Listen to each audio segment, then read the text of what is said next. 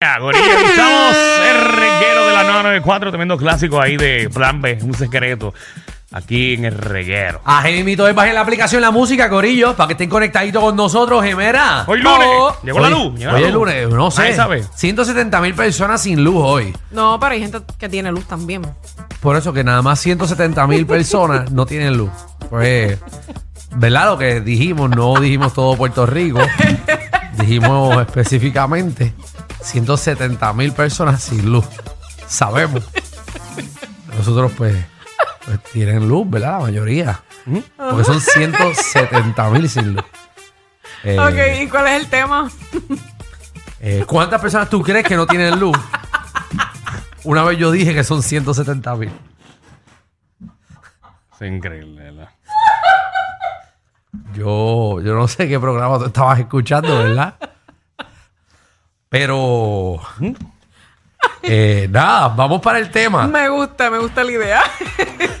Mira, eh, sabemos, los tiempos han cambiado definitivamente. En todo, en todo. En todo. Y, y realmente han cambiado en cómo eh, criar a los niños.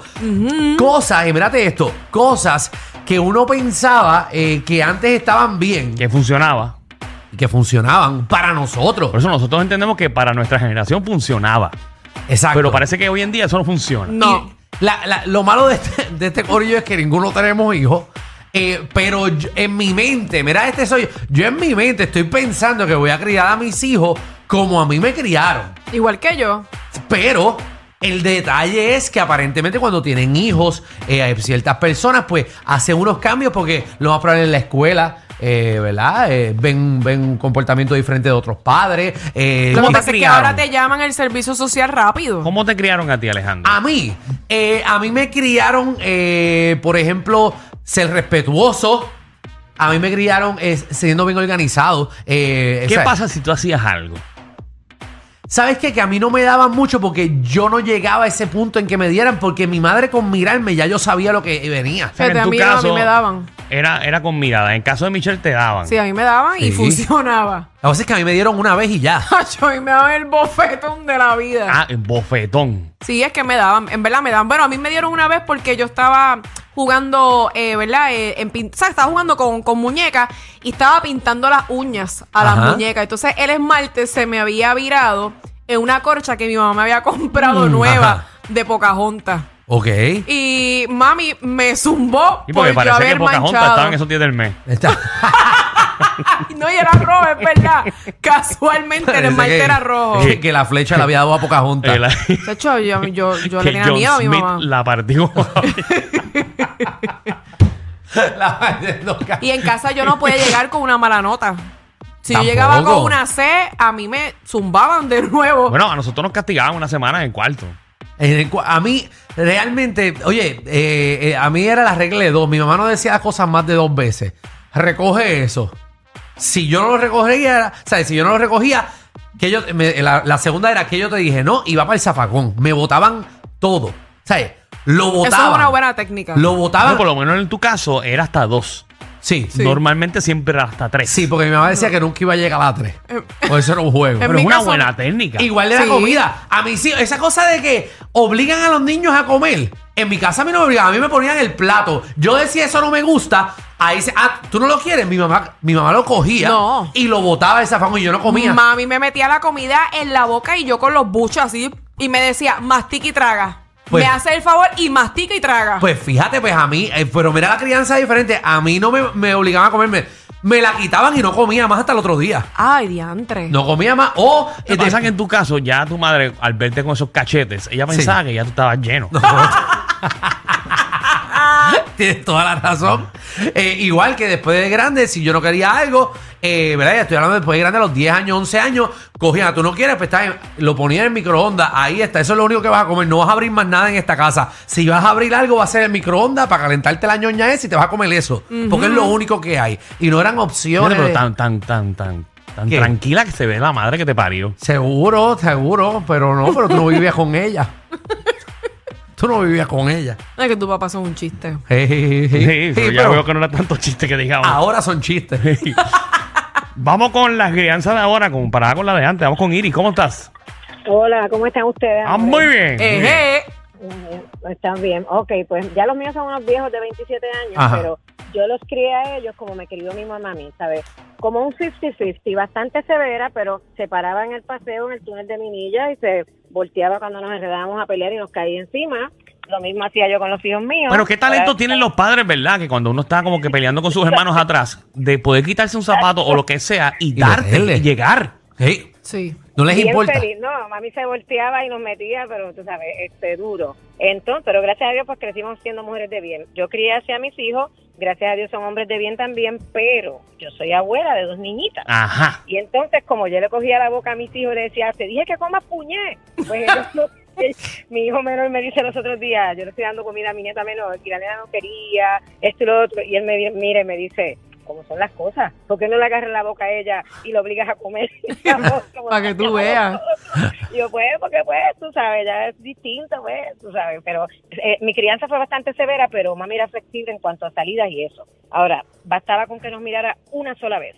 Nos hacía un esto con la, con la, con la, ¿cómo es? con la vista, y si seguíamos fastidiando, ya tú sabes que el cantazo venía. Ujú. Y tenía que Y prepararte. funcionaba. Fu- Bueno, Hoy en digo, día la no se mayoría puede hacer nada porque La funciona. gente de todo, hoy en día dicen que todo es abuso, porque hay padres abusadores, pero a los muchachos hay que enseñarlos, hay, hay que, saber que de vez en cuando hay que castigar como me hacían a mí. Claro. Muy bien, bueno. Ahora los castigan nada más con, con la tablet. Se si hacen quitan. algo mal, pues le quitan la tablet y ya, esa mucho es la que- Que todo lo solución. tecnológico lo quitan. Sí. Y ya. eso es quitarles el mundo. Yo cogería la tablet y le metería un martillazo. A la tablet. Aquí no hay tablet. Se lo pide a los reyes en tres años. Fíjate, y en mi caso, en mi caso yo tengo que agradecerle los golpes porque Mira para yo allá. soy una mujer de bien hoy día. Yo creo que a ti te faltaban tres cantazos más. Así que mami, gracias, te amo. Yo creo que tu padre no te dio lo suficiente. Vamos con Cookie, Cookie, ¿qué es la que hay? Hey, ¿qué es la que hay? Muy bien.